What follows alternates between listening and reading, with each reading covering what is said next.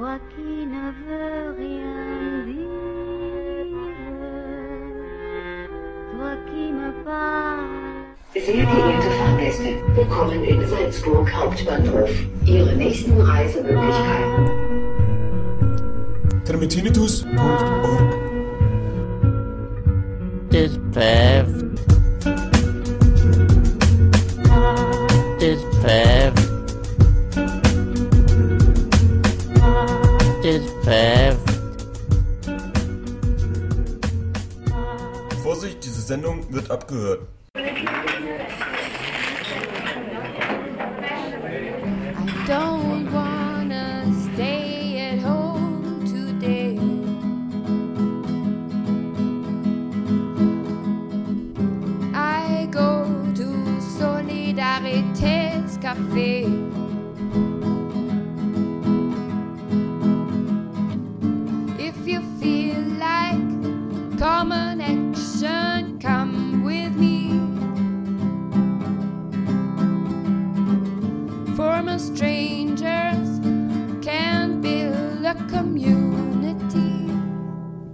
Unsere Homepage soli.café. Kommen zum Vortrag von Michael. Genau, der Vortrag eigentlich Teil 2 vor 2016 warst du schon mal da und hast dein Buch vorgestellt, die, die FPÖ, die Partei der Reichen. Genau. Und wir freuen uns auf deinen Vortrag. Und zum Soli-Café würde ich gerne sagen, äh, pay as you wish und bedenkt ein bisschen so, in letzter Zeit haben die Leute, glaube ich, das Essen nicht so einberechnet, dass wir auch Essen kochen. Genau. Das vielleicht auch ein bisschen was reinhaut. Genau. Und viel Spaß. Genau. Du stellst es aber vor, oder? Okay, gut. Ähm, also erstmal danke für die Einladung und für die Organisationsarbeit, die ihr da leistet. Äh, ich bin tatsächlich, also ich bin jetzt zum zweiten Mal hier und ich bin zum zweiten Mal entzückt, weil ich einfach dieses Lokal großartig finde. Und ich finde es auch total schade, dass ihr es nicht mehr so lange haben werdet, äh, weil das auch so ein offener Raum ist. So an einer wichtigen Straße, man kann von draußen reinkommen und man kann von draußen reinschauen und es hat ein bisschen eine Offenheit. Und ich glaube, das ist so ein bisschen auch eine Offenheit und eine Einladung an, an Leute, die, die vielleicht manchen Teilen der Linken auch manchmal ein bisschen fehlt. Und ich glaube, das wäre auch was, was man sich ein bisschen zurückholen sollte, so auch zu versuchen, nicht immer nur in den eigenen Subkulturen drinnen zu sein, sondern auch ein bisschen rauszukommen. Insofern finde ich das wirklich einen sehr, sehr schönen Ort hier. Ähm, und, und, und bin davon überzeugt, dass der neue Ort mindestens genauso schön sein wird, wo ihr dann sein werdet. Ähm, ich würde gern zuerst, weil ich gerade gesagt habe, stell dich selber vor, ich würde, also ich sage zwei, drei Sachen über mich, ähm, dann würde ich gern euch was fragen, dann erzähle ich ein bisschen was, weil dafür bin ich da.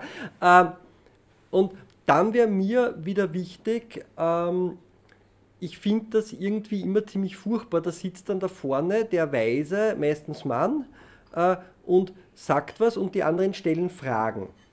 Ähm, ihr seid genauso gescheit. Das heißt, fühlt euch bitte eingeladen, nicht nur mir Fragen zu stellen, könnt ihr natürlich gerne tun, fühlt euch auch sehr eingeladen, dass wir eine Diskussion miteinander führen und ihr genauso auch sagt, was ihr euch denkt oder so und wo ihr vielleicht Sachen anders seht oder wo ihr vielleicht Ergänzungen habt, weil ich glaube, erst dann wird es irgendwo tatsächlich eine coole und, und, und spannende Diskussion und dann haben wir irgendwo was davon. Ähm, Okay, äh, ganz kurz vielleicht zu Beginn äh, ein paar Worte zu mir. So, was ich jetzt mache, äh, ich bin Journalist, ich schreibe für verschiedene Medien in Österreich und Deutschland.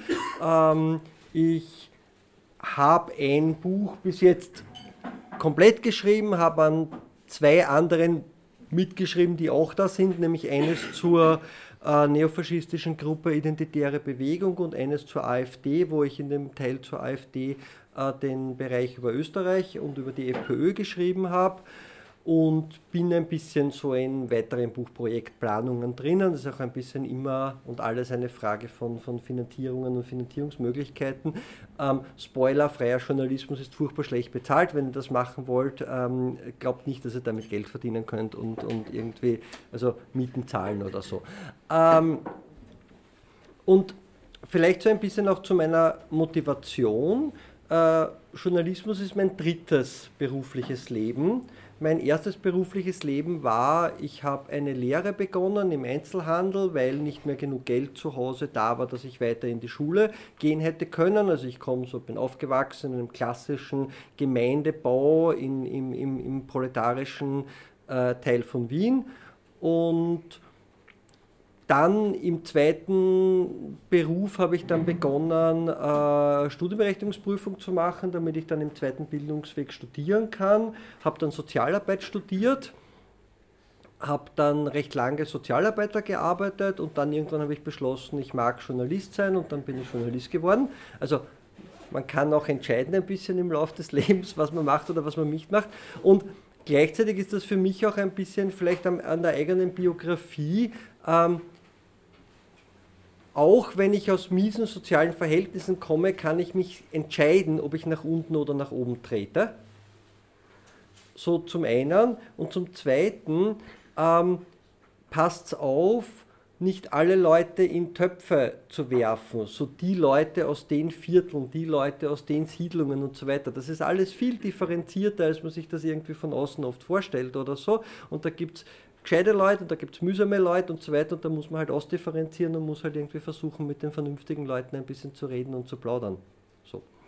Gut, ähm, ich bedanke mich mal für euch, bei, bei euch sehr, weil ich glaube tatsächlich, dass es einfach wichtig ist, dass wenn dieser Abend beendet ist, wir auch miteinander gesprochen hab, haben und ihr im Idealfall miteinander gesprochen habt. Was ich so mitnehme, ist einerseits so eine Angst in Wirklichkeit.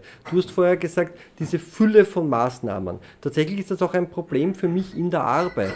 Ähm, ich bemerke wirklich derzeit fast täglich eine neue Maßnahme. Es ist sehr, sehr schwierig, überhaupt noch nachzukommen und es ist dann teilweise der Mut zur Lücke. Ich könnte euch jetzt gar nicht alle Maßnahmen erzählen, die derzeit gerade umgesetzt werden, weil das brauchen wir sehr, sehr, sehr lange, um hier zu sitzen. Das, heißt, das kann auch nur eine Auswahl sein. Das Zweite, was ich mitnehme, ist der Wunsch nach Information. Ich hoffe, den können wir befriedigen. Äh, und das Dritte, was ich mitnehme, ist auch ein bisschen so die Frage von manchen von euch, was kann ich tun? Und das ist natürlich etwas, was das Kollektiv auch beantworten kann und was eine Frage ist, die ihr natürlich auch im Kollektiv miteinander diskutieren müsst. Was könnt ihr tun? Was sind eure politischen Wünsche? Was sind eure Vorstellungen? Und wie kommt man vielleicht zu einer politischen Situation, wo die Lage dann anders ist, als sie heute ist? Aber wenn wir es schaffen, aus der Vereinzelung in die Kollektivität zu kommen, dann haben wir natürlich auch schon etwas Wesentliches geschafft. Jetzt mal. Nein, das wollte ich euch gar nicht zeigen. Ich wollte euch einen Ja, oh ja, ich zeige euch das. Ähm, das hier, das habe ich schon bei meinem ersten Mal gezeigt, aber ich finde es einfach so ein großartiges Zitat. Manfred Heimbuchner, stellvertretender Parteivorsitzender der FPÖ im August 2017, also noch vor der Nationalratswahl. Das ist entscheidend bei der Präsentation des neuen FPÖ-Wirtschaftsprogramms im Interview in der Zeit im Bild 2. Und ich sage Ihnen schon ganz offen und ehrlich, natürlich kann man auch im Sozialbereich einsparen. Nichts, was jetzt passiert, ist eine Überraschung. Es sind angekündigte Dinge, die jetzt passieren. Und auf der anderen Seite hier ein Wahlplakat der ÖVP aus dem äh, Wahlkampf wieder mehr für die Fleißigen tun.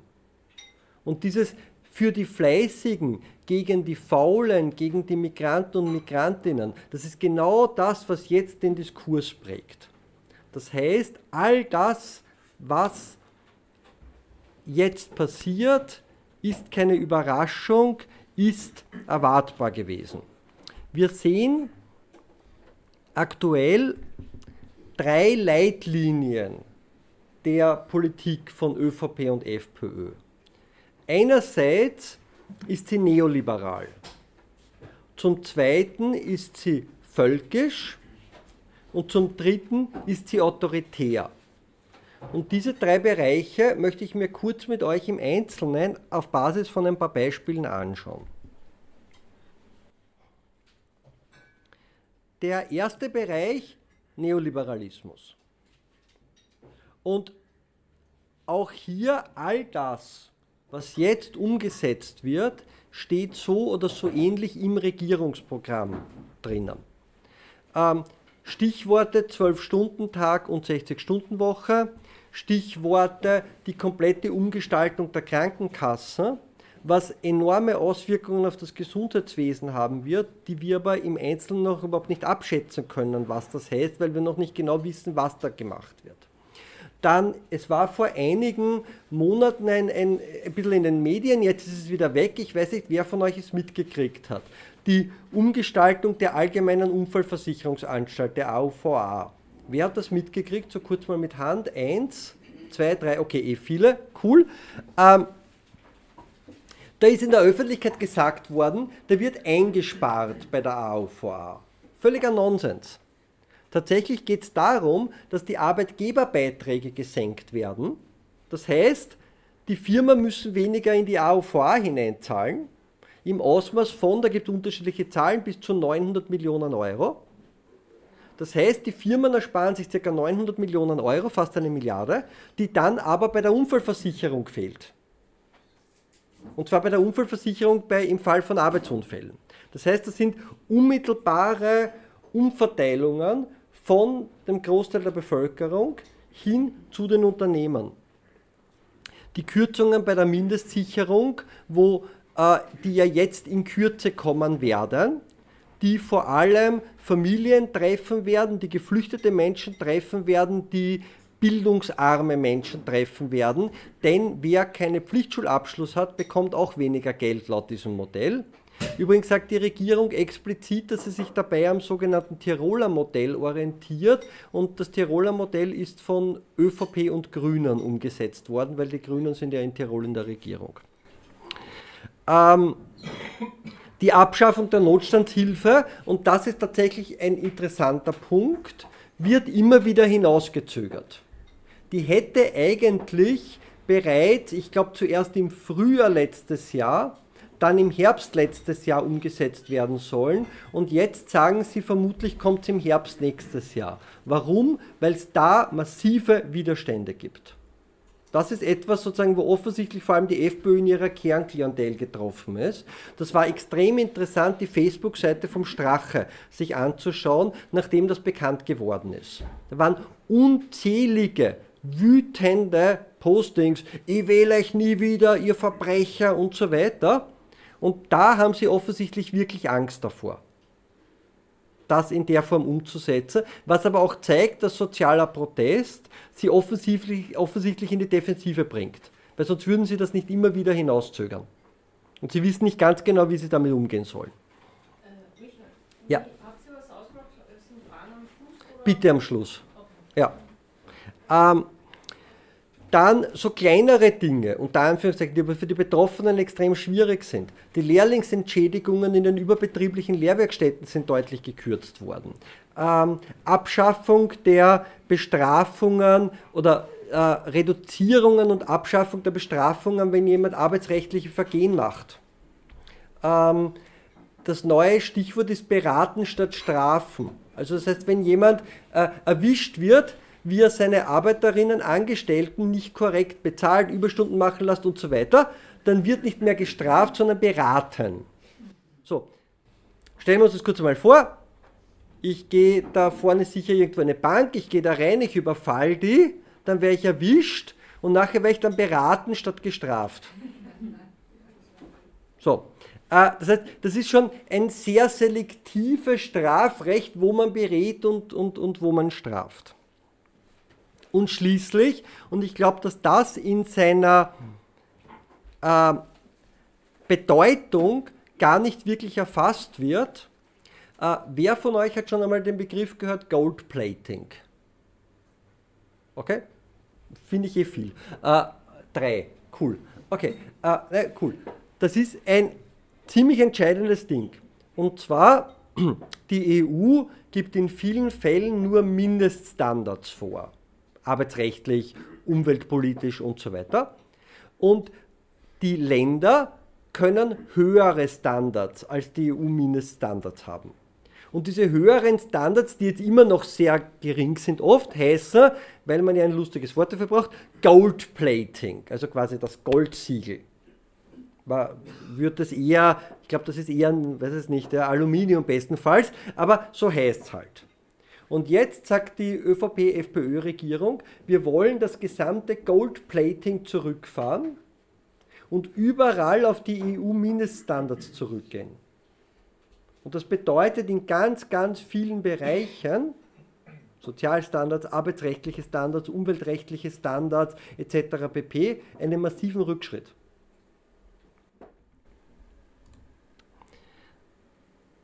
Der zweite Bereich, völkisch, auf den ich eingehen wollte, ähm, ist der gesamte Bereich der Migrationspolitik. Jetzt vor wenigen Tagen wurde bekannt die Verstaatlichung der Asylberatung. Was bedeuten wird in Zukunft, dass die Beratung von geflüchteten Menschen, beispielsweise wenn ihr Antrag in erster Instanz abgelehnt worden ist oder wenn sie überhaupt Anträge stellen, nicht mehr von NGOs gemacht wird, wie etwa der Diakonie oder anderen, sondern direkt von einer Agentur, die vom Innenministerium beauftragt ist und im Innenministerium angesiedelt ist. Böse Zungen behaupten, da machen dann die Burschenschafter die Rechtsberatung für die geflüchteten Menschen.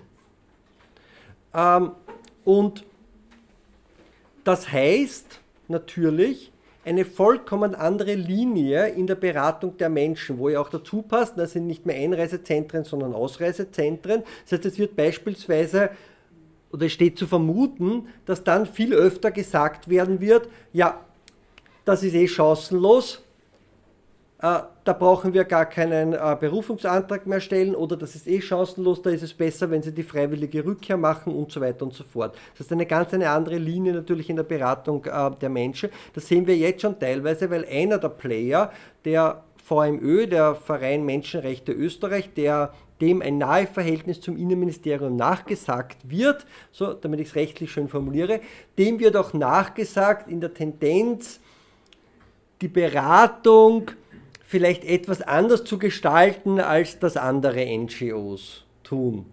So, das habe ich jetzt, glaube ich, fürs Mikrofon schon gesagt. Ähm, lest zwischen den Zeilen.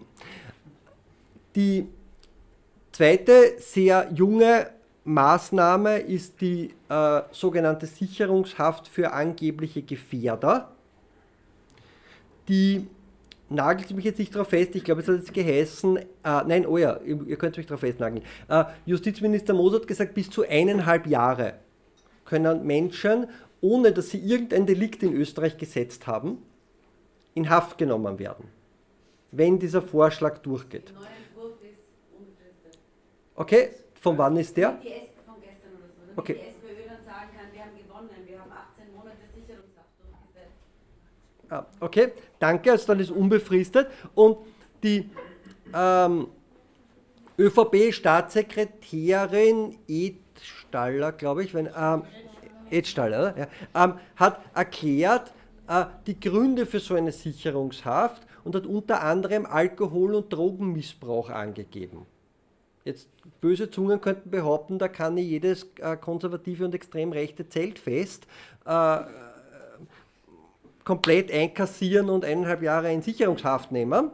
Aber man muss sich das natürlich in, also jenseits der Absurdität auf der Zunge zergehen lassen. Was da für Gründe angeführt werden, damit Menschen in Haft genommen werden. Äh, ein weiteres Element, das äh, genannt wurde, ist Internetrecherche über die Länder, aus denen die Leute kommen. Das gar nicht mehr ungefähr. So, Sie sind aus Afghanistan, hm, ist gefährdet. Danke, Sie gehen gleich einmal äh, als, als willkommen, wenn Sie hierher kommen, um Asyl zu beantragen, mehrere Monate in Haft. Und wir dürfen durchaus davon ausgehen, dass das nicht so unwahrscheinlich ist, dass das ähnlich durchgesetzt wird. Die Kürzungen der Mindestsicherung, ähm, die ganz klar auf geflüchtete Menschen abzielen.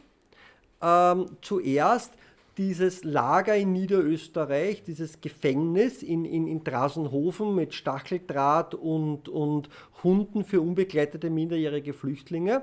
Jetzt setzen sie einfach bestimmte Dinge anders um. Kickel hat jetzt erklärt, dass in den ähm, Flüchtlingsunterkünften eine sogenannte freiwillige Nachtruhe herrschen soll.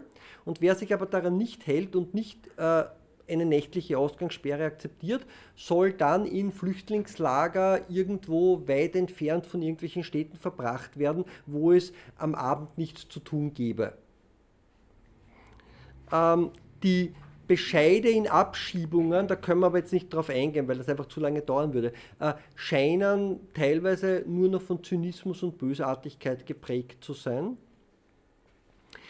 Kürzungen wie die Familienbeihilfe für äh, Menschen, die in Österreich arbeiten, Klammer auf, und damit in Österreich in den Sozialstaat einzahlen und in der Steuertopf einzahlen äh, und deren Kinder, wenn sie nicht in Österreich leben, nun weniger Familienbeihilfe bekommen sollen. Dann äh, die Staatsbürgerinnenschaft, diese ganze ähm, Repressionsmaschine, die da angelaufen ist für türkische Menschen, die möglicherweise eine nicht legale Doppelstaatsbürgerschaft haben. Was interessant ist, weil auf der anderen Seite ähm, die Doppelstaatsbürgerschaft für Menschen aus Südtirol forciert wird. Also die sind offensichtlich weiß und deutsch genug, um sich für eine äh, Staatsbürgerinnenschaft zu qualifizieren. Und das ist übrigens etwas, was so im Hintergrund relativ stark weitergetrieben wird, diese Doppelstaatsbürgerinnenschaft für Südtirol. Das ist nicht nur eine völkische Absurdität. Wenn wir uns die Wahlergebnisse in Südtirol anschauen, wo circa 70 Prozent, ein bisschen mehr wahrscheinlich sogar, der deutschsprachigen Südtirolerinnen wählen Parteien, die der ÖVP oder der FPÖ nahestehen. Ich glaube, sind wir eher wahrscheinlich sogar bei 80 Prozent. Ähm,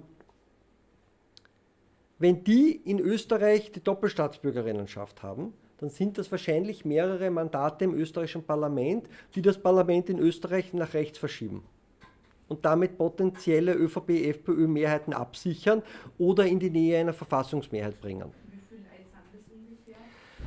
Schlag mich tot, ich habe es gewusst, aber ich, äh, ich habe es mir mal angeschaut, es sind, glaube ich, es ist, glaube ich, für drei bis vier Mandate gut. Es kommt natürlich, aber das ist jetzt sehr ungewiss, weil ähm, das kommt natürlich sehr darauf an, wie viele Leute werden die dann tatsächlich beantragen, wie wählen die dann. In der Tendenz kann man wahrscheinlich sagen, dass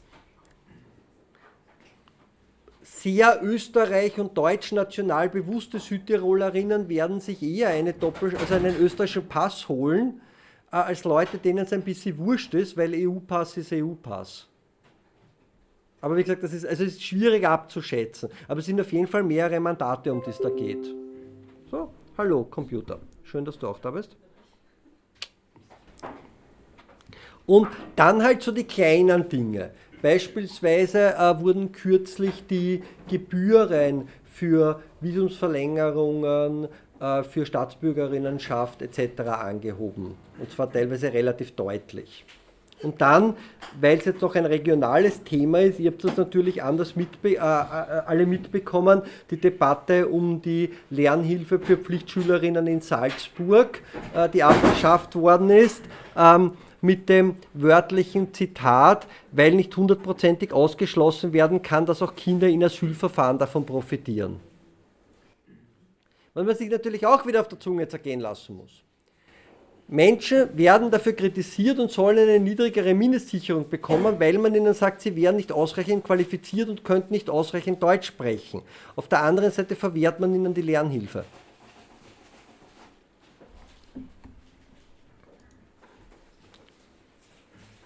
Und schließlich der, das dritte Element, die Ebene staatlicher Aufrüstung staatlicher Autorität. Ihr habt natürlich alle mitbekommen, die Razzia im äh, Bundesamt für Verfassungsschutz und Terrorismusbekämpfung, wo es nicht unbegründete Vermutung dahingehend gibt, dass es dabei darum gegangen sei, dass die FPÖ so die Informationen bekommen wollte, die es im Verfassungsschutz über die Burschenschaften gibt. Das ist natürlich nicht belegt und die FPÖ sagt natürlich, dass das so nicht stimmen wird. Fakt ist jedenfalls, jetzt wird das anders gemacht. Ähm, es wird jetzt im BVT eine neue Einheit von rund 100 Beamten und Beamtinnen aufgebaut, eine neue Sondereinheit, ähm, wo ich glaube 60 werden komplett frisch rekrutiert, 40 oder 60. Und einerseits heißt das, ich habe deutlich mehr neues Geheimdienstpersonal, das jetzt im FPÖ-Innenministerium rekrutiert werden kann. Andererseits wird aber auch die Struktur des BVD verändert und damit kann ich wahrscheinlich die gesamten Führungsposten neu ausschreiben. Das heißt, zuerst mit der Razzia und jetzt halt deutlich eleganter und nachhaltiger, indem man einfach ohnehin alles sozusagen strukturell unter Kontrolle bringt. Dazu passt die Rekrutierungsoffensive der Polizei, die ja aktuell an allen Ecken und Enden stattfindet. Ein sozialdemokratischer Polizeigewerkschafter hat gesagt, da werden teilweise Leute rekrutiert oder er hätte Angst, dass das Leute sind, die nicht einmal mehr bis drei zählen können. Ähm, und rekrutiert wird unter anderem mit Inseraten in extrem rechten Medien. Was natürlich eine ganz klare Botschaft an die Leser und Leserinnen dieser Medien ist, euch wollen wir gerne im Polizeiapparat haben. Und das sind unabhängig von einer Änderung der Regierung komplett nachhaltige Dinge. Wer jetzt mit 18, 19 in den Polizeiapparat rekrutiert wird, ist dort die nächsten 35 bis 40 Jahre.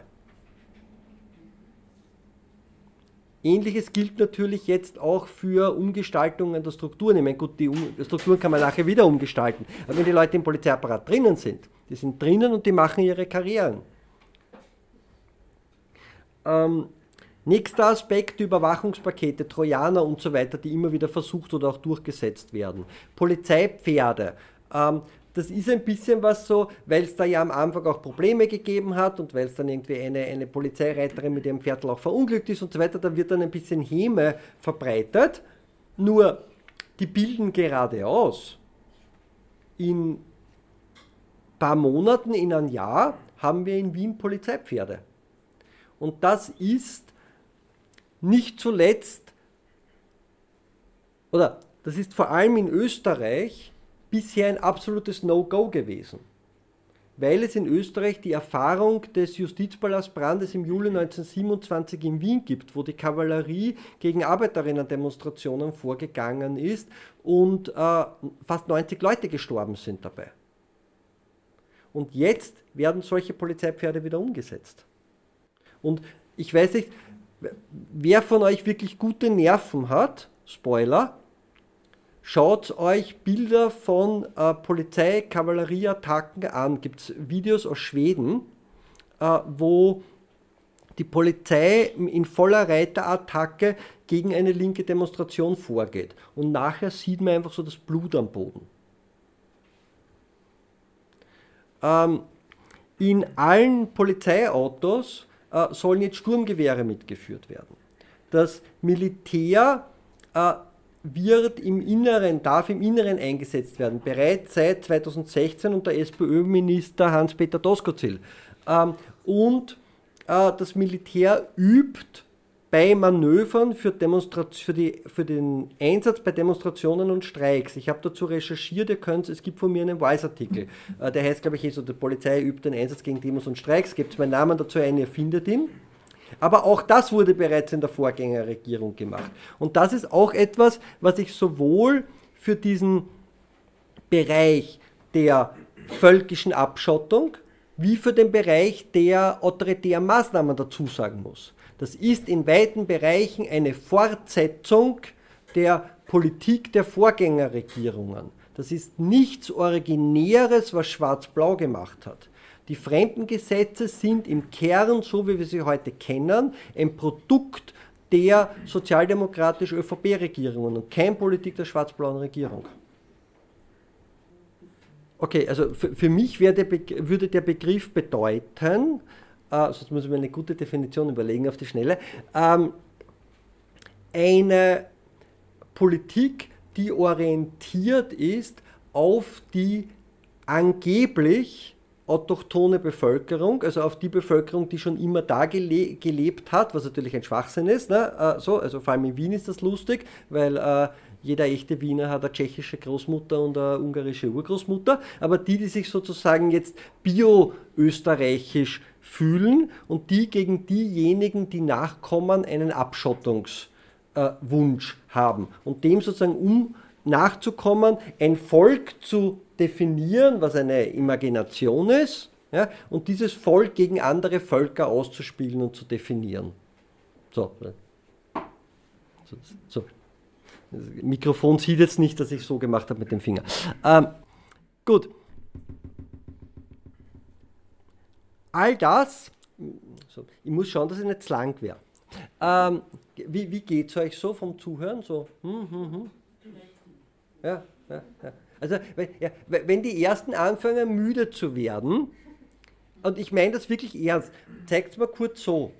Weil für mich, ich weiß ja nicht, weil ihr redet ja. ja also es ist, es ist, es, es macht müder zuzuhören als zu reden. Das heißt, also ich finde das cool, wenn ihr mir kurz zeigt, so. so.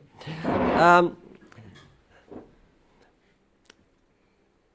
dass ÖVP und FPÖ sich so gut verstehen, ist kein Zufall sondern es ist Ausdruck gemeinsamer politischer Interessen.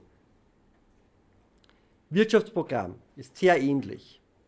Das Gesellschaftsbild, Stichwort Frauen, Stichwort LGBT, Stichwort illegalisierte Drogen. Aufrüstung und Festung Europa. Die Elitenorientierung die faschistische Vergangenheit und die daraus resultierenden Traditionslinien, weil was wir nicht vergessen sollten, die ÖVP ist die erste faschistische Partei in Österreich in ihrer Nachfolge. 1934 der Putsch ist von der Vorgängerpartei der ÖVP durchgeführt worden und die erste faschistische Regierung, die austrofaschistische zwischen 34 und 38, das ist die Vorgängerpartei der heutigen ÖVP. Und, aber das würde uns jetzt tatsächlich zu weit führen, ich habe es nur in einem Satz, es ist auch durchaus nicht uninteressant, vor allem in ländlichen Räumen und in Westösterreich, der Großteil der Nazis ist ja nach 1945 nicht in die VDU gegangen, also in den Vorläufer der FPÖ, sondern ein wirklich substanzieller Teil der Nazis ist in die, ist in die ÖVP reingegangen und prägt da natürlich auch dann später noch nach. Und die rote Waschmaschine. Ähm, die rote Waschmaschine ist der BSA, der Bund Sozialdemokrat, damals sozialistischer Akademiker, wo sehr viele äh, Leute, vor allem höherrangige SASS, äh, sind dann in die Sozialdemokratie reingegangen. Äh, eine Zeit lang hat den Spruch gegeben, was unterscheidet den BSA von der SA, der Buchstabe B. Ähm, das heißt, ganz wesentlich, war jetzt nur nicht mein Thema, aber man soll es niemals rauslassen, man soll niemals vergessen, was die Sozialdemokratie da für eine wesentliche Rolle gespielt hat äh, im, im Reinwaschen äh, von Nazis. Und ich sage bewusst nicht ehemaligen Nazis, weil ehemaliger Nazi zu sein bedeutet, ich habe meine politische Ideologie verändert. Nur weil denen die Partei 45 verboten worden ist, heißt das noch überhaupt nicht, dass die ehemalige Nazis sind, sondern es sind Nazis, denen die Partei verboten worden ist. Ehemaliger Nazi zu sein bedeutet, ich hätte meine Ideologie verändert. Ähm, so, auffallende Ähnlichkeiten EU und Euro gibt es klare übereinstimmende Positionen mittlerweile. Also die FPÖ hat sich von dieser unklaren EU-Euro-Position auch verabschiedet. Äh, und natürlich eine klare ähnliche Position zu Flüchtlingen und Migration. Und zwar, und das soll man nie vergessen, auch im Sinne der Betriebe. Wer von euch hat mitbekommen, jetzt vor wenigen Tagen den Vorstoß von Hartinger Klein zur Zwangsarbeit für äh, geflüchtete Menschen, die arbeitslos sind? Okay, worum geht's? Äh, vor einer Woche hat die Landwirtschaftskammer gesagt, wir haben zu wenige Arbeitskräfte in der Landwirtschaft. Eine Woche später sagt Hartinger Klein, wir setzen geflüchtete Menschen zur Zwangsarbeit in der Landwirtschaft ein. Und wo sagt sie das? Sie sagt das in Kärnten, wo traditionell die Holz-, Papier- und Agrarindustrie engstens mit dem deutsch-nationalen Lager verbündet ist, mit der FPÖ. Das kann man bis in die zur letzten Jahrhundertwende zurückverfolgen. Führt uns jetzt zu weit. auf meiner Homepage habe ich einen Artikel dazu, lest ihn, er ist gut. So, ich mache es jetzt so in aller gebotenen Kürze, aber ich mag es kurz machen. Ich weiß, ich habe das auch schon für, für. Kurze Frage: Wer von euch war eigentlich schon da, wie ich das letzte Mal da war? Gut, passt, dann ist urcool, ihr, habt, ihr kriegt eine Auffrischung. ah, für andere ist es. Ja, nein, für, nein, weil das ist nicht unwesentlich oder so, um sich manche Sachen irgendwie historisch anzuschauen. Ähm, 1949 wird der VDU, der Verband der Unabhängigen, gegründet als Vorläuferorganisation der FPÖ. Der VDU ist die Partei der Nazis, die sich nicht den beiden Großparteien anschließen wollen. Da wäre jetzt von mir die rote Waschmaschine gekommen. Ähm, und ist im Kern eine Partei traditioneller deutschnationaler Eliten, vor allem aus kleinen, mittelgroßen Städten, ganz stark finanziert von industriellen Kreisen aus Oberösterreich, aus Südösterreich. Und zwar interessanterweise relativ stark aus religiös-protestantischen Kreisen, was damit zu tun hat, dass der Protestantismus in Österreich, was wiederum zurückgeht bis in die Bauernkriege, äh, traditionell deutschnational ist. Wenn es wen interessiert, kann ich es weiter ausführen, aber sonst nehmt es einfach als gegeben hin. Ähm, und das ist eines der Wahlplakate von VDU und da sieht man schon das Steuerthema. Die hohen Steuern. Und das ist durchaus ein populäres Thema, aber letztendlich geht es da auch durchaus darum, wenn die Steuern niedriger sind, ist natürlich weniger Geld für sozialstaatliche Politik da.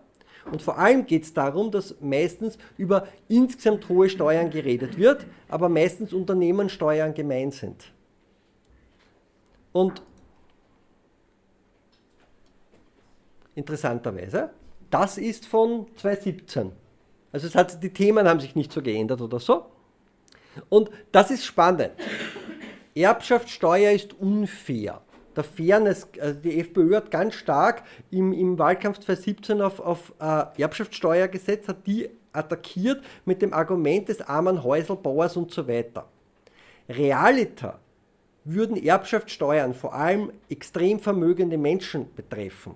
Wir alle, also vielleicht sitzt jetzt irgendwo zufällig eine nicht geoutete Multimillionärin im Publikum, aber uns allen könnte die, die Erbschaftssteuer komplett wurscht sein aber wir argumentieren mit der Fairness.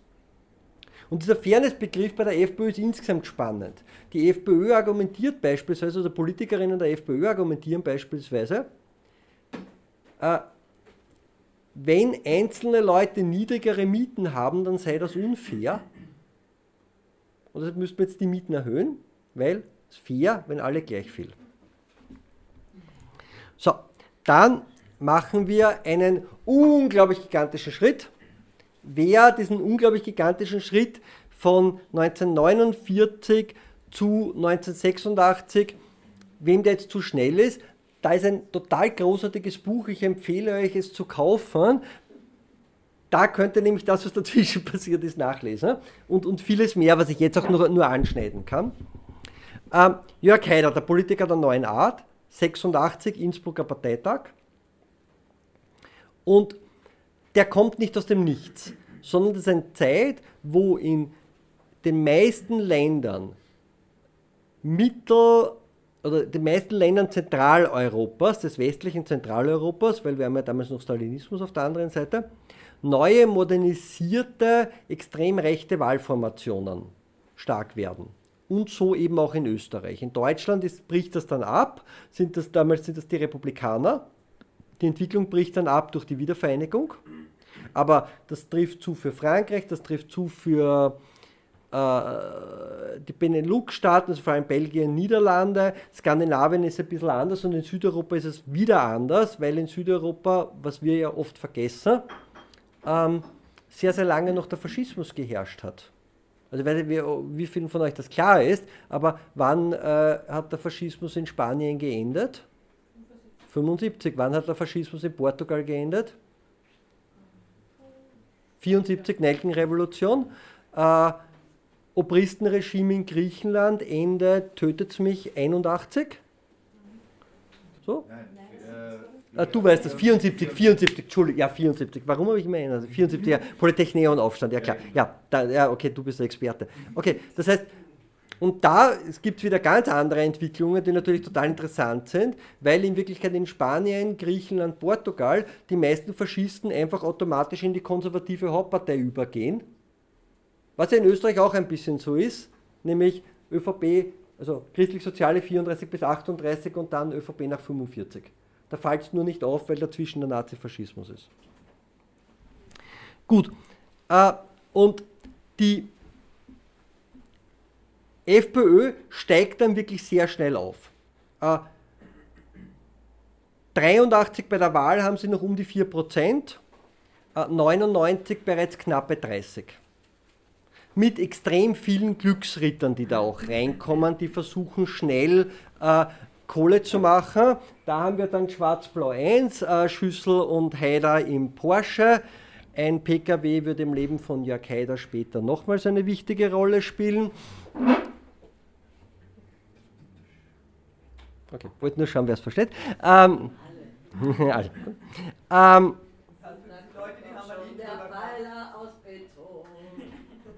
es gibt, ähm, ich habe irgendwann mal gelesen, böse Zungen sagen, er sei als Märtyrer für die Forderung des Bündnis Zukunft Österreich nach höheren Geschwindigkeiten auf der Autobahn gestorben.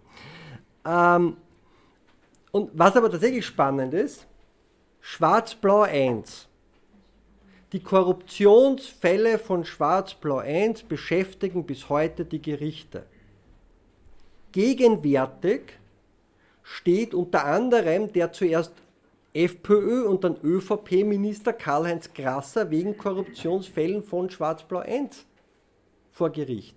Der ehemalige FPÖ-Generalsekretär steht vor Gericht. Das heißt, da ist eigentlich immer noch nicht aufgearbeitet, was damals passiert ist.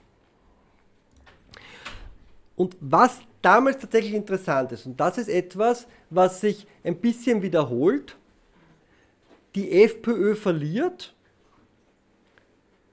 die ÖVP gewinnt. Stichwort Kanzlerbonus. Ähm, aber die beiden Parteien entwickeln sich ein bisschen zu kommunizierenden Gefäßen. In die andere Richtung geht das dann 2016 bei der Bundespräsidentschaftswahl wo wesentliche Teile der ÖVP-Stimmen für den FPÖ-Kandidaten abgegeben werden. Und daraus wird in der ÖVP eine strategische Ableitung gezogen, nämlich ein strategischer Rechtsruck, um diese Stimmen für die ÖVP zu halten. Und das, was sich sozusagen was an Analyse, an, an, an strategischer Grundkonzeption 2016 in der ÖVP passiert, ist das, was uns zu Schwarz-Blau heute führt, weil, was wir nicht vergessen sollten und was auch in der politischen Analyse für ähm, kritische Kräfte relevant ist. Kräfte rechts von Sozialdemokratie und Grünen haben bei jeder Wahl ab 1983 im österreichischen Parlament die Mehrheit. Auch am Ende von Schwarz-Blau 1, wenn wir die, äh, uns anschauen, die FPÖ hat sich gespalten zu dem Zeitpunkt. Aber insgesamt sind das Mehrheiten. Das heißt, es gibt eine strukturelle rechte Mehrheit seit 83. Und da müsste man dann noch diskutieren, ob wir die, wie wir die SPÖ einschätzen, wenn wir so mit so, so pauschalen Begriffen wie rechts und links ähm, fahren. Wobei es da auch ein extrem starkes Stadt-Land-Gefälle gibt. Die Städte wählen, das haben wir bei der Wahl, Bundespräsidentschaftswahl gesehen, massiv anders als die ländlichen Räume. Da hatten wir teilweise in den Städten 60, 65 Prozent ähm, Van der Bellen. Jetzt bei allem, was man über Van der Bellen sich denken mag, aber sozusagen, das war natürlich auch eine symbolische Wahl und eine polarisierte Wahl. Und in ländlichen Räumen, ich glaube im Burgenland sind es annähernd 70 Prozent äh, für Hofer. Was nicht zuletzt im Burgenland interessant ist, weil dort hat die Sozialdemokratie 50 Prozent. Intern soll die Sozialdemokratie im Burgenland äh, den Slogan ausgegeben haben, burgenländisch zu wählen. Und der Hofer ist ja Burgenländer. Wir sollten ja auch nicht vergessen, im Burgenland koaliert die Sozialdemokratie mit der FPÖ, übrigens ebenso in Linz. Also das ist kein Einzelfall. So. Nochmal der Schritt zurück. Geht es euch weiter gut? Cool. Äh, mir eh auch. So. Ähm, Schritt zurück. Ende Schwarz-Blau 1 die FPÖ in der Opposition. Und das ist natürlich ein interessanter Unterschied zur ÖVP, weil die FPÖ tritt in der Opposition sozialradikal auf. Hm. Jetzt die ÖVP war im Bund kaum je in der Op war die ÖVP irgendwann. Die ÖVP war das letzte Mal in der Opposition von, genau, von, von 70 bis 83, also die neue Partei. Ne? Ähm, aber auch da, wo die jetzt zum Beispiel wie in Wien in der Opposition sind, die ÖVP hat immer ein wirtschaftsliberales Auftreten. Die FPÖ hingegen tritt in der Opposition ähm, sozialradikal auf. Das sind Wahlkampfslogans. Sozial statt gierig und brutal. Soziale Wärme statt EU für Konzerne. Und das letzte aus einem Salzburger Wahlkampf. Arbeit und Moral statt Gier und Kapital. Großartig, was da alles drinnen steckt. So, der, Im Arbeitsbegriff können sich Unternehmer, Unternehmerinnen, arbeitende Menschen finden. Der Moralbegriff, das ist vielleicht so eher für die konservativ, ähm, klerikalen Schichten. Und dann so diese Kombination aus Gier und Kapital hat natürlich ein bisschen ein Geschmäckle. Ähm, aber wir würden jetzt nicht behaupten, dass das antisemitisch ist, weil das könnte ja klagbar sein. Ähm, und schließlich der Führer selbst als Che Guevara. Komplett mit blauem Stern auf dem Barret. Es gibt dann irgendwie auch so Raps für die Revolution und so weiter. Ähm, Das haben sie aber allen Jugendlichen, also alle unter 18 waren damals geschickt per Post. ja, also es war ganz geschickt. Und das Lustige ist aber, diese Wahllinie soll sehr erfolgreich gewesen sein. Trotzdem ist sie dann von einem Tag auf den anderen mehr oder weniger eingestellt worden. Und es gibt substanzielle Gerüchte, dass das deshalb eingestellt worden ist, weil sich immer mehr Burschenschafter aufgeregt haben, dass das nicht geht, dass der Führer als Kommunist daherkommt. Es gibt auch einen Brief eines Burschenschafters tatsächlich, der sich furchtbar darüber beschwert und scheinbar hat es da intern zu viel Kritik dran gegeben. Also der Führer muss schon. sch- Bitte? Schlag mich tot. Äh, Mitte der 2000er würde ich sagen. Aber wenn jetzt jemand mir mit guten Gründen belegt, dass das ein Blödsinn ist, glaube ich es. Ja? Also ich müsste es nachschauen, aber gefühlt würde ich sagen Mitte, Ende, der, also so irgendwas zwischen 2,5 und 2,13. Ja, aber es war die, die erste Wahl war 99 äh, und dann kurz vor der zweiten Wahl. Ja, er hat, ich meine, diese Raps gibt es ja mehrere mit diesem, mit diesem sozialradikalen Auftritt. Ich, ich schaue es. Also Ja, ja, aber es gibt, ja, aber es gibt, da gab es T-Shirts auch dazu, also da gab es breite Wahllinien. Ich müsste es nachschauen. Also ich mag, ich mag keinen kein Schwachsinn sagen. Ähm, ja, jedenfalls, also der, der der Burschenschafter kann kein Che Guevara sein. So, und jetzt sind äh, die Leute von damals in den Ministerbüros angekommen. Und ich möchte mir gerne kurz stellvertretend mit euch äh, das Kabinett und die Ministerbüros des äh, Verkehrsministeriums unter Minister Norbert Hofer anschauen. Wenn ich es technisch hinkriege. Ha! So. Ähm, Bundesminister Norbert Hofer, Mitglied der penalen Burschenschaft Marco Germania zu Pinkerfeld im Burgenland. Sein Kabinettschef René Schimanek, ehemals Kader der volkstreuen außerparlamentarischen Opposition von Gottfried Küssel. Ähm, Markus Ullmann, äh, Stabsstelle Technologietransfer, ehemaliger Kader der volkstreuen außerparlamentarischen Opposition von Gottfried Küssel und ehemaliger Wehrsportkamerad von Heinz-Christian Strache. Nein, die haben nicht Paintball gespielt, sondern die haben Wehrsportübungen gemacht. Ähm, Generalsekretär des Ministers Andreas Reichhardt, ehemaliger Wehrsportkamerad von Heinz-Christian Strache und Mitglied der akademischen Landsmannschaft Zimbria zu Wien.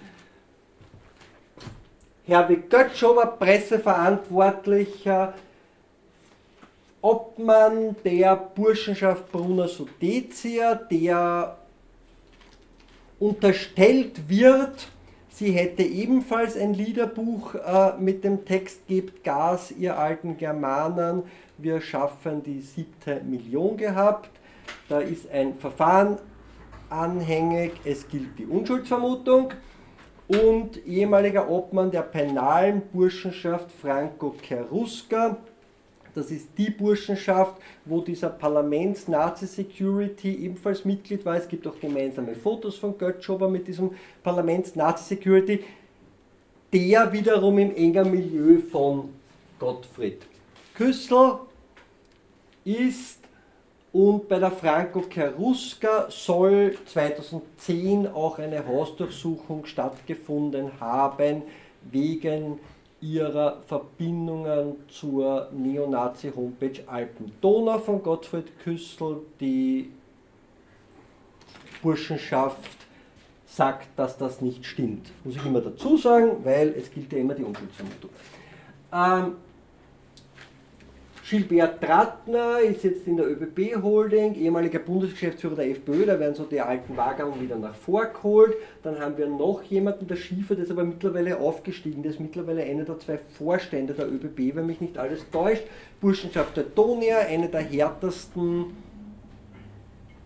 NS-affinen Burschenschaften im gesamten deutschsprachigen Raum. Ihr bemerkt sich, formuliere sehr präzise, weil ich immer auch gerichtsfest formuliere. Ähm, und schließlich Barbara Kolm, die zentrale neoliberale Wirtschaftsexpertin der FPÖ, inzwischen auch im Vorstand, denke ich, der Österreichischen Nationalbank, stellvertretende Präsidentin, glaube ich, muss, so, rede ich jetzt aber auf jeden Fall, also wichtige Person in der Nationalbank. Ähm, die wird völlig unterschätzt, meiner Meinung nach. Ähm, die galt als mögliche Wirtschaftsministerin, ist wirklich die Budgetexpertin der FPÖ und ist knallhart neoliberal. Das Hayek-Institut ist benannt nach äh, Friedrich August von Hayek, äh, zentraler Wirtschaftsliberaler des 20. Jahrhunderts und Sympathisant des chilenischen Faschismus. Und Kolm sagt zum Beispiel über Pensionssysteme, ihr Vorbild für Pensionssysteme wären die Pensionssysteme in Asien und Lateinamerika. Jetzt weiß ich nicht, wie die Pensionssysteme in Asien und Lateinamerika so im Einzelnen sind, das müsste man sich noch einmal Land für Land anschauen, aber ich glaube, dass das doch ein tendenzieller Rückschritt äh, zu den aktuellen Pensionssystemen wäre.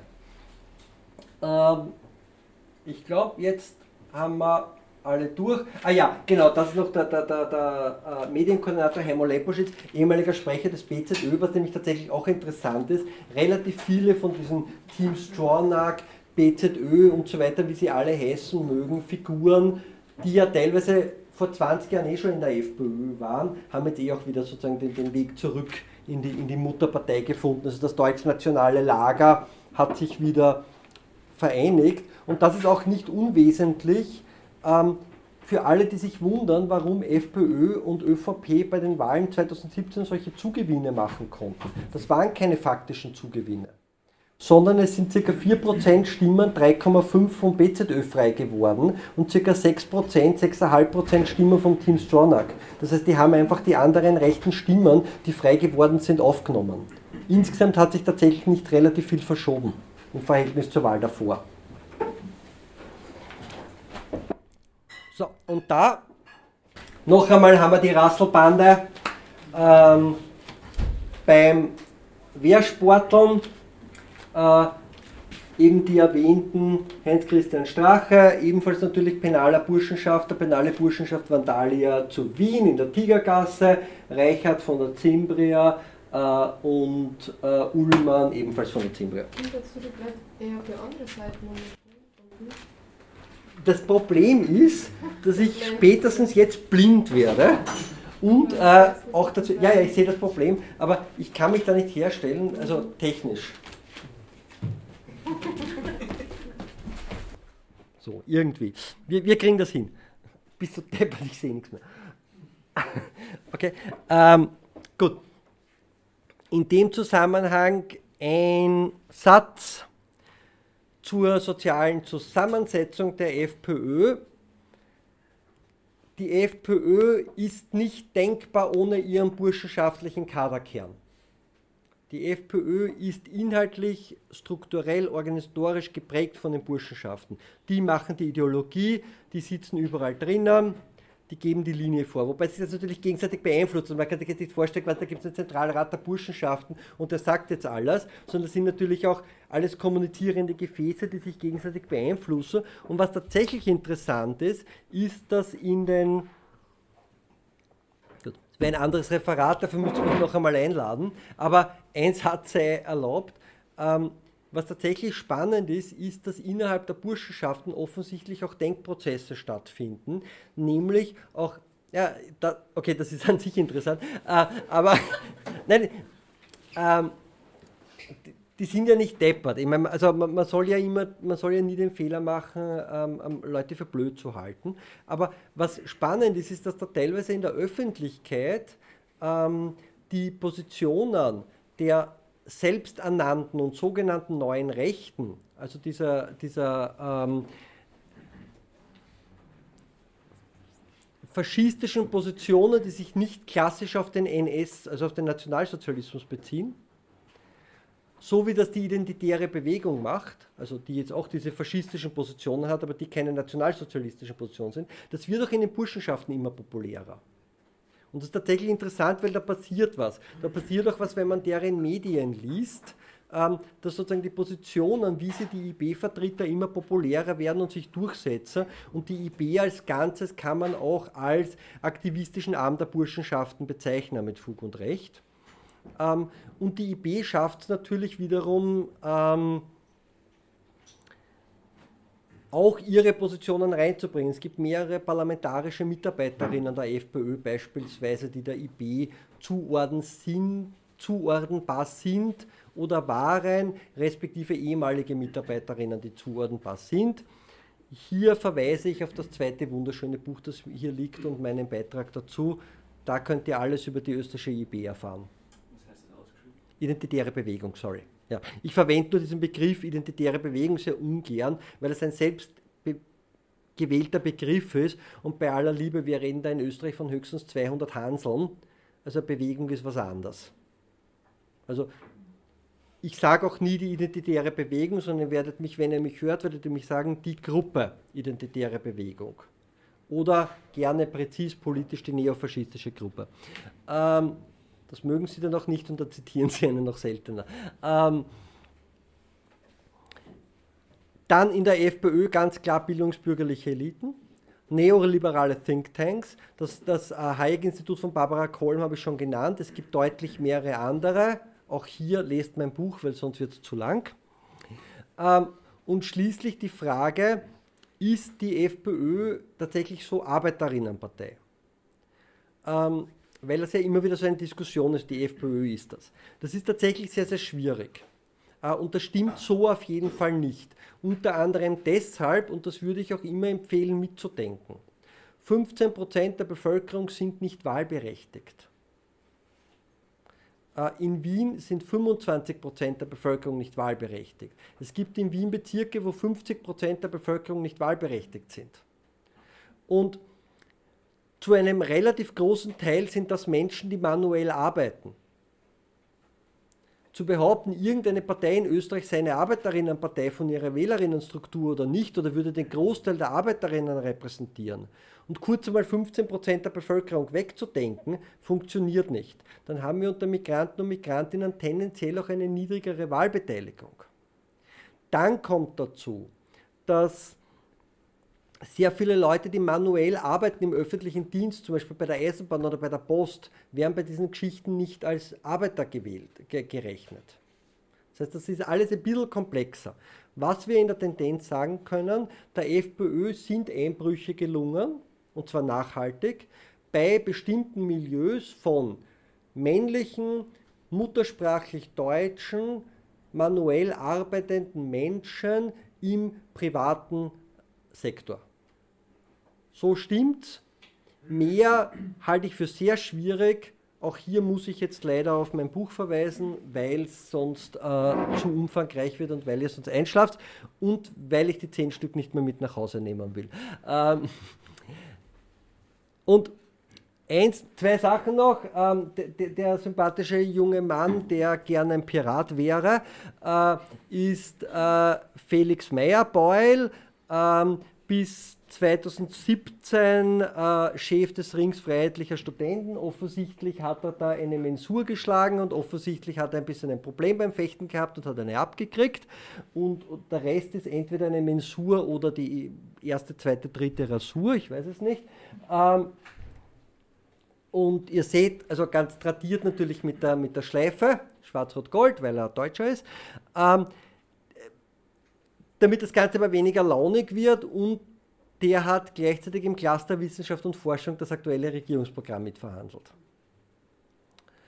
Und das Zweite, damit ich es auch dazu äh, gesagt und gezeigt habe, das ist ein Foto von mir von äh, der Blockade des versuchten Aufmarsches der Gruppe Identitäre Bewegung am Gürtel in Wien.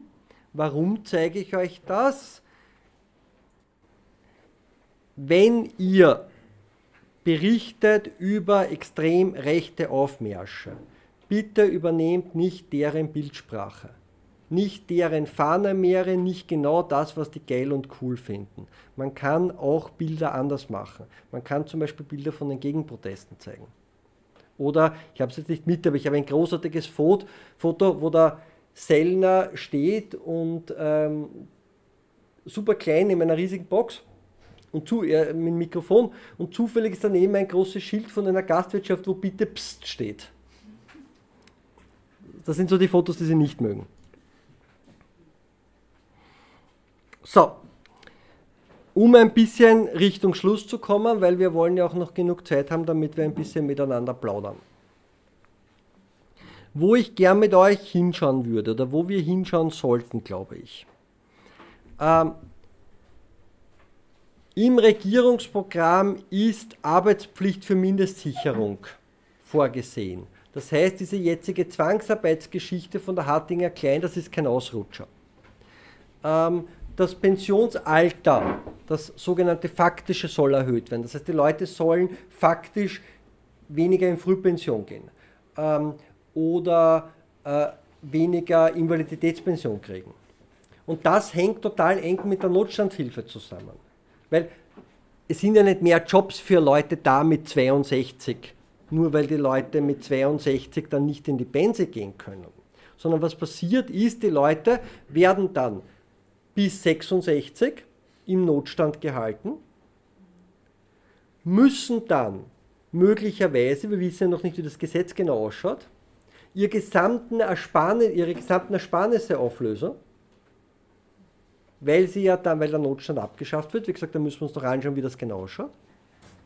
Und kriegen nachher auch noch eine niedrigere Pension, weil sie die Arbeitslosenzeiten drinnen gehabt haben. Das heißt, da geht es nicht darum, dass die Leute länger hackeln.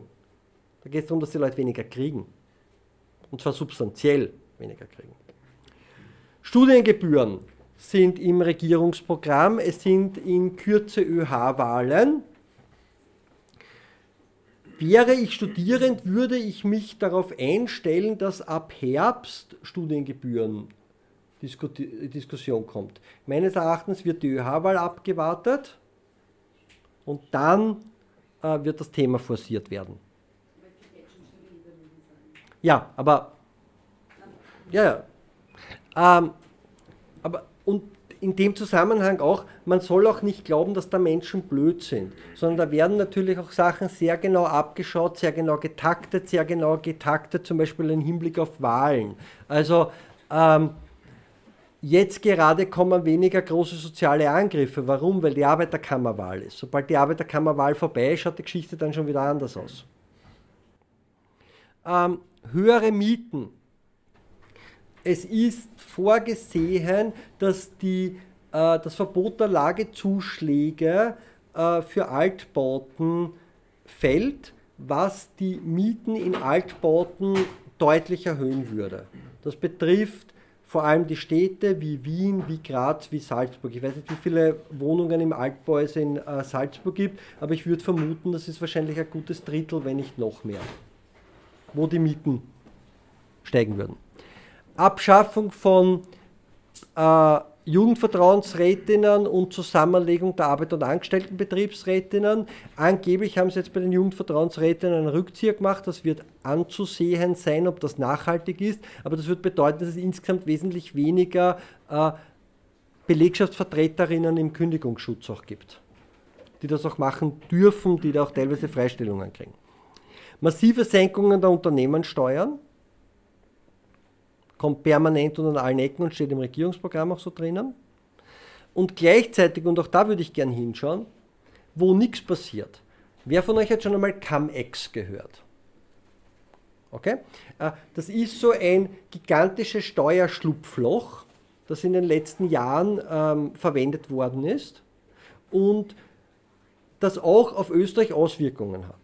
Nach aktuellen Schätzungen haben Österreichs Unternehmen 183 Millionen Euro an Steuern sich eingecasht über diese Cum-Ex-Tricks.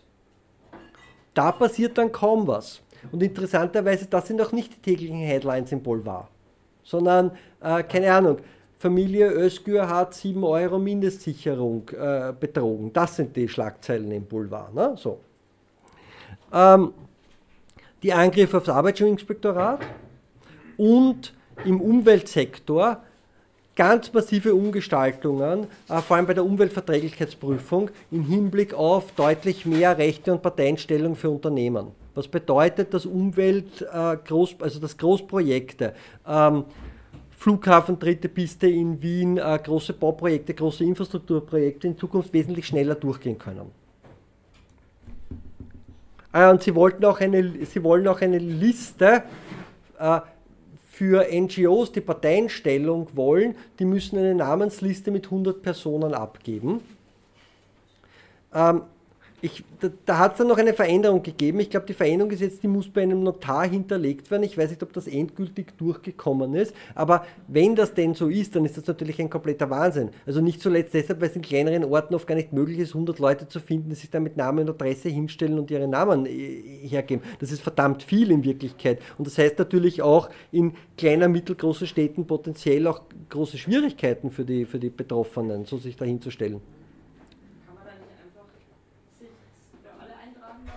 das ist wahrscheinlich eine Möglichkeit, die dann geht. Also es hat bis jetzt noch nicht den großen Aufschrei der Umwelt-NGOs gegeben, der bis zu mir gedrungen ist, dass die Großen können es lösen. Wo ich mir vorstellen kann, wo es eher schwierig ist, ist, wenn das halt dann irgendeine kleine Bürgerinneninitiative in irgendeinem Ort ist, die sich da halt nicht so auskennt und nicht so affin ist.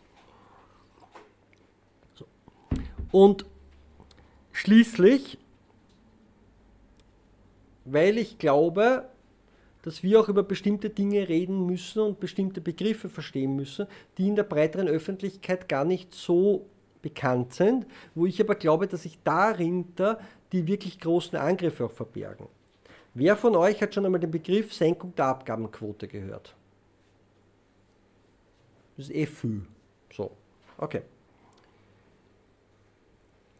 Wer von denen, die das gehört haben, weiß, was die Abgabenquote ist? Passt. Also man hört, man liest das immer wieder in den Zeitungen, die Abgabenquote muss Richtung 40% gesenkt werden. So. Die Abgabenquote, nur damit wir es kurz einmal haben. Ich sage euch das jetzt, wenn sich wer nicht merkt, ist das okay, wir prüfen es nicht ab.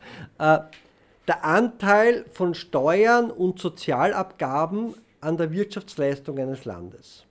der Anteil von Steuern und Sozialabgaben an der Wirtschaftsleistung eines Landes. Und der soll gesenkt werden. Das heißt, das Steuereinkommen des Staates soll gesenkt werden, und zwar substanziell. Und da geht es primär darum, dass Unternehmenssteuern gesenkt werden sollen. Es gibt Schätzungen, dass da um die 12 Milliarden Euro geht. Ähm, um die 12 Milliarden Euro, die primär Kürzungen von Unternehmenssteuern sind. Die FPÖ spricht beispielsweise von Bagatellsteuern und sagt, diese Bagatellsteuern sind eine Milliarde Euro. Jetzt weiß ich nicht, was ihr euch so unter einer Bagatelle vorstellt, aber für mich ist eine Milliarde Euro tendenziell keine. Zweite Ebene, Senkung der Lohnnebenkosten. Wer hat denn das Stichwort schon mal gehört? Sind wahrscheinlich mehr. Ja, okay, gut. Frage. Was sind die Lohnnebenkosten? Ja, stimmt. Und was ist da drinnen? Unfallversicherung? Bitte? Ja. Pension? Also vier große. Arbeitslosenversicherung, Unfallversicherung, Krankenversicherung und Pensionsversicherung. Was heißt es also, wenn die Lohnnebenkosten gesenkt werden? Ja, d- ja, noch gar nicht direkt, sondern Lohnnebenkostensenkung heißt, dass die Arbeitgeber, den Begriff kann man diskutieren, weil eigentlich geben ja wir die Arbeit, dass die Unternehmen weniger einzahlen in die Arbeitslosenversicherung, in die Krankenversicherung, in die Unfallversicherung in die Pensionsversicherung, womit weniger da ist. Für die Bevölkerung. Und schließlich, Hat es nicht aber rot-schwarz schon gemacht? ja, ja, das macht die, die, die, die SPÖ, sagt auch immer, das war auch im Plan A vom Kern drinnen, das ist immer so das Thema, wir müssen die Lohnnebenkosten senken. Ja, und keiner sagt dazu, worum es da wirklich geht. Ich will hohe Lohnnebenkosten. Ja, weil ich will, dass die Unternehmer viel in die Arbeitslosen-, Unfallversicherung, Krankenversicherung, Pensionsversicherung einzahlen. Niemand von uns hat ein Interesse dran. Außer irgendjemand hat zufällig ein Unternehmen, dann vielleicht schon. Ähm, und schließlich die berühmte Verwaltungsreform. Wer von euch hat den Begriff schon mal gehört? Okay, da, perfekt. Da heißt immer, der öffentliche Dienst soll verschlankt werden. Was ist denn der öffentliche Dienst? Das ist die Eisenbahn, das ist die Müllabfuhr, das ist das Gesundheitswesen. Das soll laut FPÖ-Schätzungen mittelfristig 12 Milliarden Euro gespart werden. Und jetzt schauen wir uns kurz diese Zahlen an in Relation. Das gesamte Budget 2018 hatte Ausgaben von 78,5 Milliarden Euro. Und jetzt setzt das bitte entgegen ja, mit einem Steueraufkommen, das sich verringert um 12 Milliarden und einer Verwaltungsreform. So. Wozu diese Konzepte führen? Immer weniger Steuereinnahmen und letztendlich eine völlige Zerschlagung sozialstaatlicher Errungenschaften und Strukturen, so wie wir sie heute kennen. So, und jetzt letzter Aspekt, eine Folie lasse ich jetzt nämlich weg, außer irgendjemand will sie dann nachher noch, nämlich so, was die FPÖ sich noch wünscht, aber das ist dann quasi für nachher. Ähm, letzter Denkanstoß. Die Positionen der FPÖ sind ihren Wählern und Wählerinnen wohl bekannt. Wir sollten die Leute nicht für dumm halten. In Niederösterreich ist im Jänner 2018 das berühmte Liederbuch der penalen Burschenschaft Germania zu Wiener Neustadt äh, rausgekommen mit der Liedzeile Gebt Gas, ihr alten Germanen, wir schaffen die siebte Million. Rund eine Woche später hat die FPÖ 14,8 Prozent der Stimmen erhalten. Der Spitzekandidat war der stellvertretende Vorsitzende der Burschenschaft. Jeder in Österreich wusste das. Die Leute haben sich entschieden, trotz oder wegen dieses Slogans so zu wählen. Das Ganze etwas breiter gefasst. Die Vorstellung, Rassismus zu überwinden, indem wir selber ein bisschen rassistischer werden, das funktioniert nicht. Menschen wählen lieber das Original als die Kopie. Ich glaube, es geht viel mehr darum, eigene Themen und Themenschwerpunkte in den Vordergrund zu setzen. Weil ein geflüchteter Mensch 300 Euro weniger hat, habe ich keinen Euro mehr. Soziale Fragen zu thematisieren. Das, glaube ich, äh, ist wesentlich zielführender. So. Und hier auch noch ein bisschen, wie die aktuelle Situation ausschaut. Es ist ganz klar, Schwarz-Blau ist stabil. Das hier, sorry, äh, das hier ist, äh, nein, ich mache es jetzt so und versuche nicht blind zu werden, damit ihr es ein bisschen versteht. Ähm, das hier ist der Stand äh, bei der Nationalratswahl 2017. Und solche Umfragen, ich weiß, ihr seht das vielleicht immer mit diesen Umfragen, da steht dann immer so und so viel Prozent bei der Umfrage und da gibt es die sogenannte Schwankungsbreite. Die ist meistens so bei 3,4 Prozent in Österreich. Das heißt, es könnte nach oben oder nach unten ein Korridor sein. Und das ist sozusagen, das ist die Linie und das ist der Korridor. Und das ist die oberste Linie ist die ÖVP. Ihr seht, das ist ziemlich stabil. Zweite Linie ist die, F, äh, die, die, Sozialdemokratie, das ist auch relativ stabil. Die FPÖ geht ein bisschen runter, das gewinnt aber die ÖVP in der Tendenz.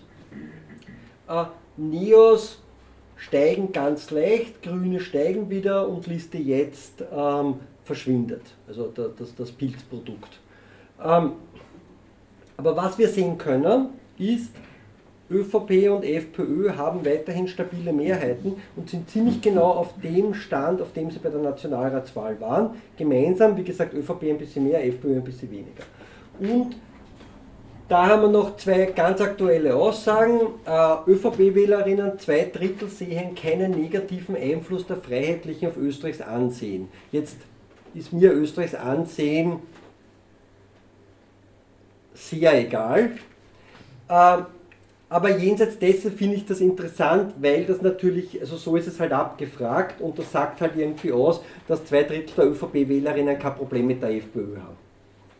Und FPÖ-Wählerinnen, 85% stimmen der Aussage, die FPÖ steht geschlossen hinter Heinz-Christian Strache völlig oder teilweise zu. Davon ist nicht uninteressant, weil nur 35 teilweise zustimmen, aber trotzdem 85%, das deutet darauf hin, dass es innerhalb der FPÖ-Wählerinnenschaft eine relative Geschlossenheit und relativ wenig Unzufriedenheit gibt. Meine These, die Leute haben sich gar nicht erwartet, dass es ihnen besser geht, als sie ÖVP oder FPÖ gewählt haben, sondern sie haben erhofft, dass es anderen schlechter geht. Und die Hoffnung wird erfüllt.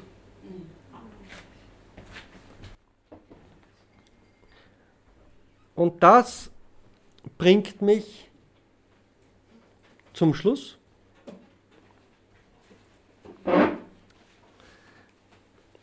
Ähm, für die etwas Älteren unter uns oder für die, die sich ein bisschen historisch beschäftigt haben. Das ist nicht Schwarz-Blau 1. Das ist viel stabiler, das ist ideologisch viel konsistenter und da gibt es einen Plan. Und der Plan ist nicht, wir wollen an die Futtertröge der Macht und ein bisschen was rumrennen, da geht es um einen Gesamtumbau. Und die Regierung ist dabei aktuell stabil.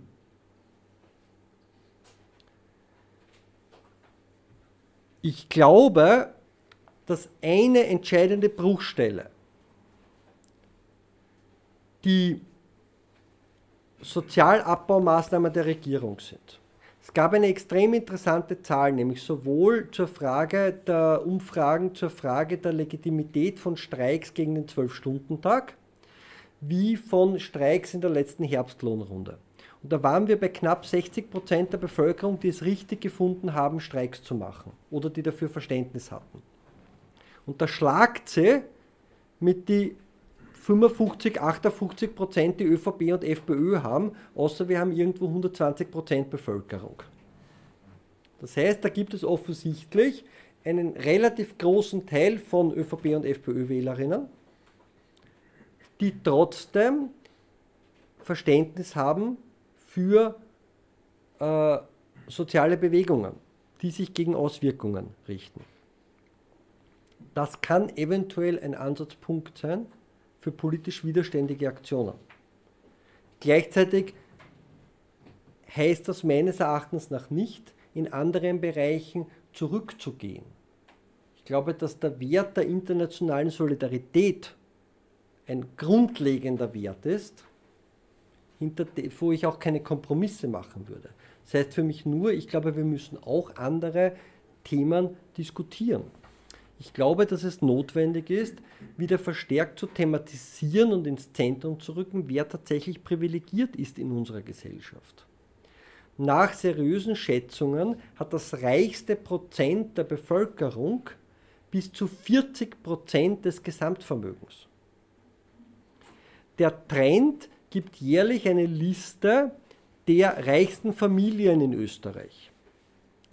2018 geht der Trend davon aus, dass die 100 reichsten Familien in Österreich ein Viertel des Gesamtvermögens besessen haben. 100 Familien besitzen ein Viertel des gesamten Vermögens. Und dann reden wir über die BOR 100 Netsch Mindestsicherung. Ich glaube, das muss man wieder verstärkt ins Zentrum bringen.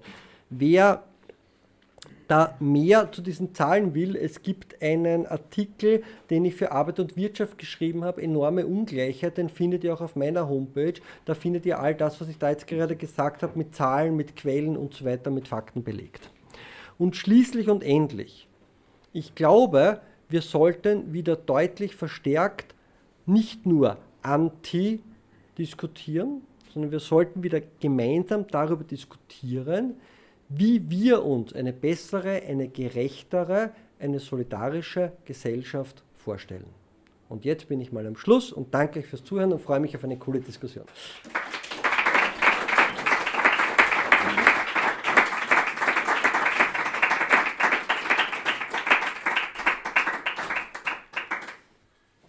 Jetzt ist die Frage, soll, ich... termitinitus.org